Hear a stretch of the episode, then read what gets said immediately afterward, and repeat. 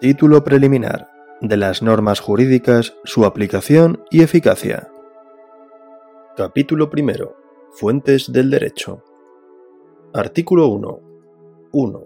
Las fuentes del ordenamiento jurídico español son la ley, la costumbre y los principios generales del derecho. 2. Carecerán de validez las disposiciones que contradigan otra de rango superior. 3. La costumbre solo regirá en defecto de ley aplicable siempre que no sea contraria a la moral o al orden público y que resulte probada. Los usos jurídicos que no sean meramente interpretativos de una declaración de voluntad tendrán la consideración de costumbre. 4. Los principios generales del derecho se aplicarán en defecto de ley o costumbre, sin perjuicio de su carácter informador del ordenamiento jurídico. 5. Las normas jurídicas contenidas en los tratados internacionales no serán de aplicación directa en España en tanto no hayan pasado a formar parte del ordenamiento interno mediante su publicación íntegra en el Boletín Oficial del Estado. 6. La jurisprudencia complementará el ordenamiento jurídico con la doctrina que de modo reiterado establezca el Tribunal Supremo al interpretar y aplicar la ley, la costumbre y los principios generales del derecho. 7. Los jueces y tribunales tienen el deber inexcusable de resolver en todo caso los asuntos de que conozcan, ateniéndose al sistema de fuentes establecido. Artículo 2. 1. Las leyes entrarán en vigor a los 20 días de su completa publicación en el Boletín Oficial del Estado si en ellas no se dispone otra cosa. 2. Las leyes solo se derogan por otras posteriores. La derogación tendrá el alcance que expresamente se disponga y se extenderá siempre a todo aquello que en la ley nueva sobre la misma materia sea incompatible con la anterior. Por la simple derogación de una ley no recobran vigencia la que ésta hubiera derogado. 3. Las leyes no tendrán efecto retroactivo si no dispusieren lo contrario. Capítulo 2. Aplicación de las normas jurídicas. Artículo 3. 1 las normas se interpretarán según el sentido propio de sus palabras en relación con el contexto, los antecedentes históricos y legislativos y la realidad social del tiempo en que han de ser aplicadas, atendiendo fundamentalmente al espíritu y finalidad de aquellas. 2. La equidad habrá de ponderarse en la aplicación de las normas, si bien las resoluciones de los tribunales solo podrán descansar de manera exclusiva en ella cuando la ley expresamente lo permita. Artículo 4. 1 procederá la aplicación analógica de las normas cuando éstas no contemplen un supuesto específico, pero regulen otro semejante entre los que se aprecie identidad de razón. 2. Las leyes penales, las excepcionales y las de ámbito temporal, no se aplicarán a supuestos ni en momentos distintos de los comprendidos expresamente en ellas. 3. Las disposiciones de este código se aplicarán como supletorias en las materias regidas por otras leyes. Artículo 5. 1. Siempre que no se establezca otra cosa, en los plazos señalados por días a contar de uno determinado, quedará éste excluido del cómputo, el cual deberá empezar el día siguiente, y si los plazos estuviesen fijados por meses o años, se computarán de fecha a fecha. Cuando en el mes del vencimiento no hubiera día equivalente al inicial del cómputo, se entenderá que el plazo expira el último día del mes. 2. En el cómputo civil de los plazos no se excluyen los días inhábiles. Capítulo 3. Eficacia general de las normas jurídicas. Artículo 6. 1. La ignorancia de las leyes no excusa de su cumplimiento. El error de derecho producirá únicamente aquellos efectos que las leyes determinen. 2. La exclusión voluntaria de la ley aplicable y la renuncia a los derechos en ella reconocidos solo serán válidas cuando no contraríen el interés o el orden público ni perjudiquen a terceros. 3 los actos contrarios a las normas imperativas y a las prohibitivas son nulos de pleno derecho, salvo que en ellas se establezca un efecto distinto para el caso de contravención. 4. Los actos realizados al amparo del texto de una norma que persigan un resultado prohibido por el ordenamiento jurídico o contrario a él se considerarán ejecutados en fraude de ley y no impedirán la debida aplicación de la norma que se hubiere tratado de eludir. Artículo 7. 1. Los derechos deberán ejercitarse conforme a las exigencias de la buena fe. 2. La ley no ampara el abuso del derecho o el ejercicio antisocial del mismo. Todo acto u omisión que por la intención de su autor, por su objeto o por las circunstancias en que se realice sobrepase manifiestamente los límites normales del ejercicio de un derecho con daño para tercero, dará lugar a la correspondiente indemnización y a la adopción de las medidas judiciales u administrativas que impidan la persistencia en el abuso. Capítulo 4. Normas de Derecho Internacional Privado. Artículo 8. 1. Las leyes penales, las de policía y las de seguridad pública obligan a todos los que se hallen en territorio español. Artículo 9. 1. La ley personal correspondiente a las personas físicas es la determinada por su nacionalidad. Dicha ley regirá la capacidad y el estado civil, los derechos y deberes de familia y la sucesión por causa de muerte. El cambio de ley personal no afectará a la mayoría de edad adquirida de conformidad con la ley personal anterior. 2.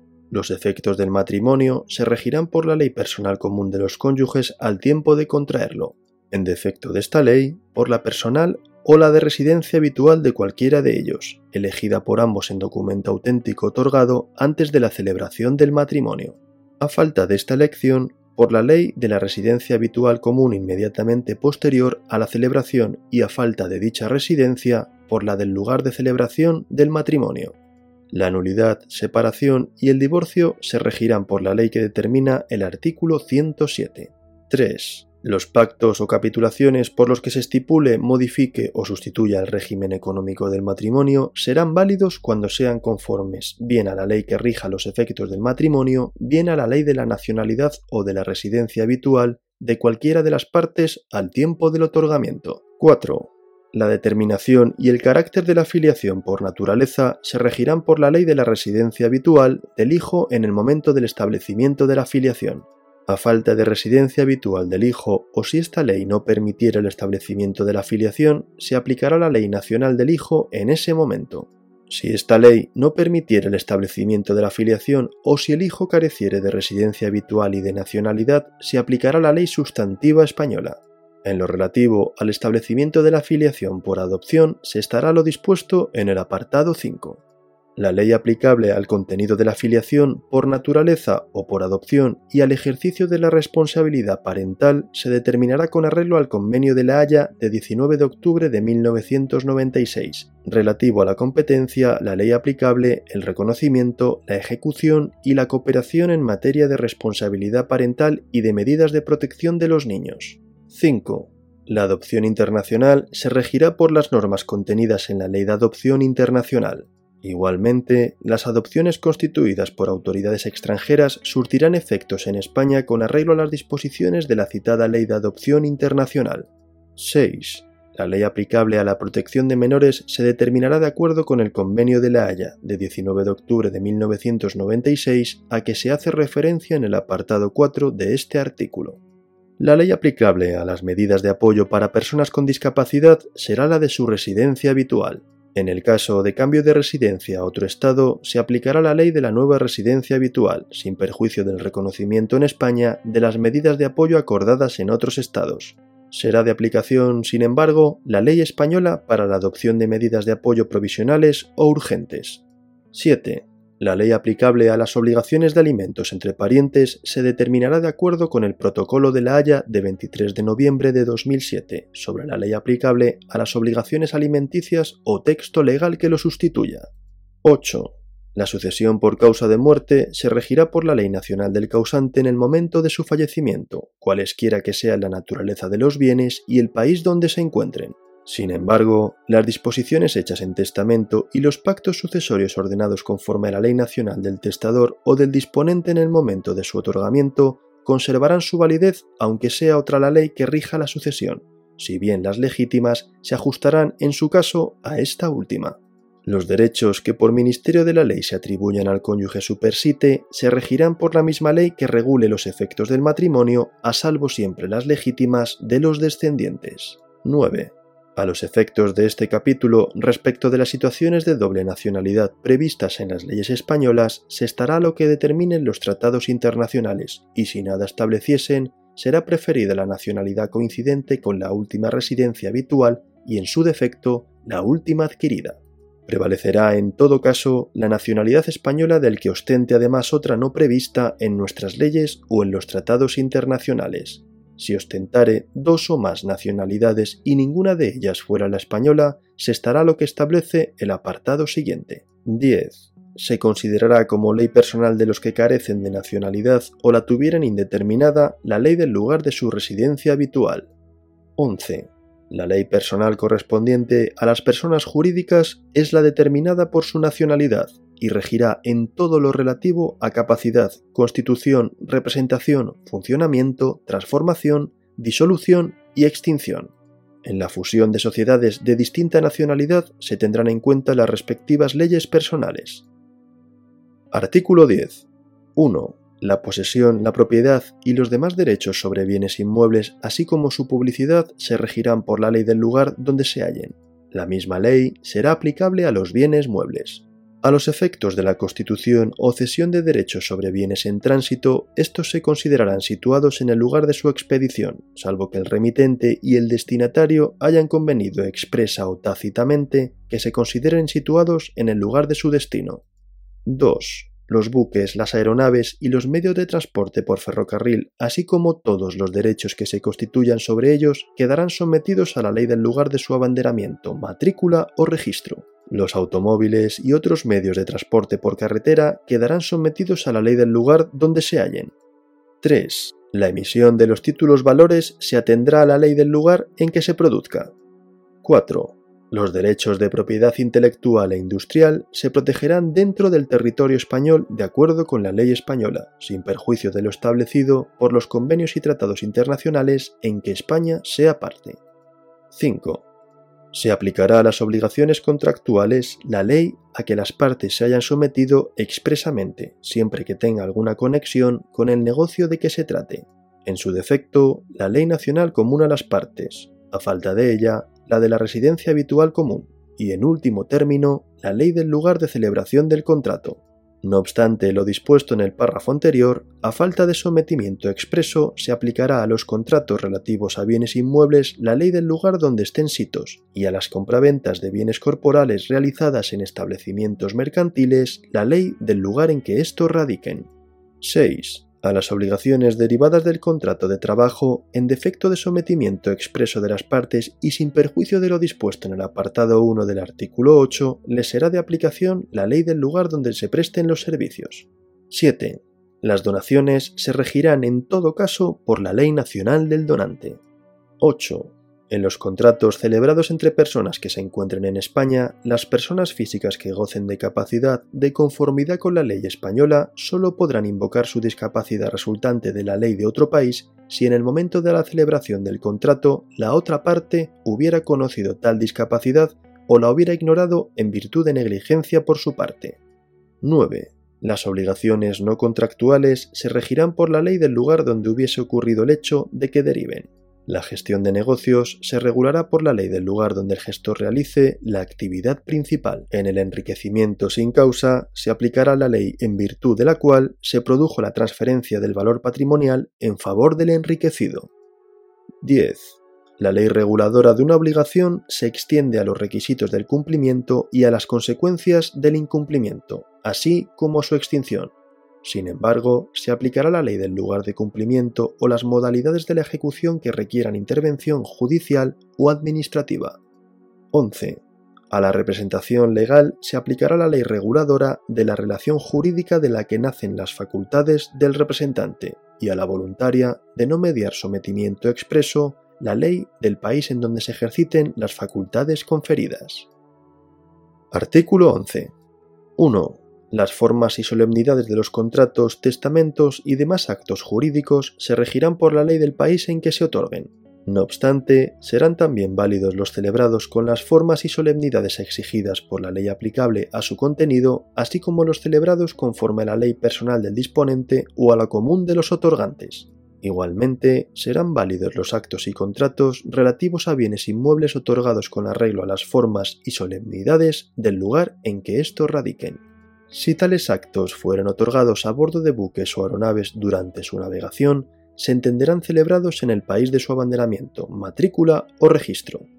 Los navíos y las aeronaves militares se consideran como parte del territorio del Estado al que pertenezcan. 2. Si la ley reguladora del contenido de los actos y contratos exigiere para su validez una determinada forma o solemnidad, será siempre aplicada, incluso en el caso de otorgarse aquellos en el extranjero. 3 será de aplicación la ley española a los contratos, testamentos y demás actos jurídicos autorizados por funcionarios diplomáticos o consulares de España en el extranjero. Artículo 12. 1. La calificación para determinar la norma de conflicto aplicable se hará siempre con arreglo a la ley española. 2. La remisión al derecho extranjero se entenderá hecha su ley material, sin tener en cuenta el reenvío que sus normas de conflicto puedan hacer a otra ley que no sea la española. 3. En ningún caso tendrán aplicación la ley extranjera cuando resulte contraria al orden público. 4. Se considerará como fraude de ley la utilización de una norma de conflicto con el fin de eludir una ley imperativa española. 5 cuando una norma de conflicto remita a la legislación de un Estado en el que coexistan diferentes sistemas legislativos, la determinación del que sea aplicable entre ellos se hará conforme a la legislación de dicho Estado. 6. Los tribunales y autoridades aplicarán de oficio las normas de conflicto del derecho español. Capítulo V. Ámbito de aplicación de los regímenes jurídicos civiles coexistentes en el territorio nacional. Artículo 13. 1. Las disposiciones de este título preliminar en cuanto determinan los efectos de las leyes y las reglas generales para su aplicación, así como las del título cuarto del libro primero, con excepción de las normas de este último relativas al régimen económico matrimonial, tendrán aplicación general y directa en toda España. 2. En lo demás, y con pleno respeto a los derechos especiales o forales de las provincias o territorios en que estén vigentes, regirá el Código Civil como derecho supletorio en defecto del que lo sea en cada una de aquellas según sus normas especiales. Artículo 14. 1. La sujeción al derecho civil común o al especial o foral se determina por la vecindad civil. 2 tienen vecindad civil en territorio de derecho común o en uno de los de derecho especial o foral los nacidos de padres que tengan tal vecindad. Por la adopción, el adoptado no emancipado adquiere la vecindad civil de los adoptantes. 3. Si al nacer el hijo o al ser adoptado los padres tuvieren distinta vecindad civil, el hijo tendrá la que corresponda a aquel de los dos respecto del cual la filiación haya sido determinada antes. En su defecto, tendrá la del lugar del nacimiento y en último término la vecindad de derecho común. Sin embargo, los padres, o el que de ellos ejerza o le haya sido atribuida la patria potestad, podrán atribuir al hijo la vecindad civil de cualquiera de ellos en tanto no transcurran los seis meses siguientes al nacimiento o a la adopción. La privación o suspensión en el ejercicio de la patria potestad o el cambio de vecindad de los padres no afectarán a la vecindad civil de los hijos. En todo caso, el hijo, desde que cumpla 14 años y hasta que transcurra un año después de su emancipación, podrá optar bien por la vecindad civil del lugar de su nacimiento, bien por la última voluntad de cualquiera de sus padres. Si no estuviera emancipado, habrá de ser asistido en la opción por el representante legal. 4. El matrimonio no altera la vecindad civil.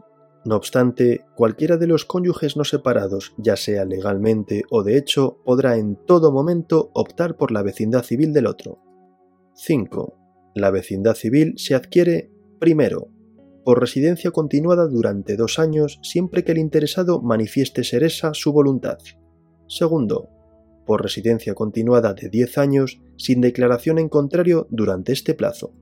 Ambas declaraciones se harán constar en el registro civil y no necesitan ser reiteradas. 6. En caso de duda, prevalecerá la vecindad civil que corresponda al lugar de nacimiento. Artículo 15. 1. El extranjero que adquiera la nacionalidad española deberá optar a inscribir la adquisición de la nacionalidad por cualquiera de las vecindades siguientes. A. La correspondiente al lugar de residencia. B la del lugar de nacimiento. C. La última vecindad de cualquiera de sus progenitores o adoptantes. D. La del cónyuge. Esta declaración de opción se formulará según los casos por el propio optante, solo o con los apoyos que la persona con discapacidad en su caso precise o por su representante legal. Cuando la adquisición de la nacionalidad se haga por declaración o a petición del representante legal, la autorización necesaria deberá determinar la vecindad civil por la que se ha de optar. 2. El extranjero que adquiera la nacionalidad por carta de naturaleza tendrá la vecindad civil que el Real Decreto de concesión determine, teniendo en cuenta la opción de aquel, de acuerdo con lo que dispone el apartado anterior u otras circunstancias que concurran en el peticionario. 3. La recuperación de la nacionalidad española lleva consigo la de aquella vecindad civil que ostentara al interesado al tiempo de su pérdida. 4. La dependencia personal respecto a una comarca o localidad con especialidad civil propia o distinta dentro de la legislación especial o foral del territorio correspondiente se regirá por las disposiciones de este artículo y las del anterior. Artículo 16. 1 los conflictos de leyes que puedan surgir por la coexistencia de distintas legislaciones civiles en el territorio nacional se resolverán según las normas contenidas en el capítulo cuarto con las siguientes particularidades. Primero, será ley personal la determinada por la vecindad civil. Segundo, no será aplicable lo dispuesto en los apartados 1, 2 y 3 del artículo 12 sobre calificación, remisión y orden público. 2.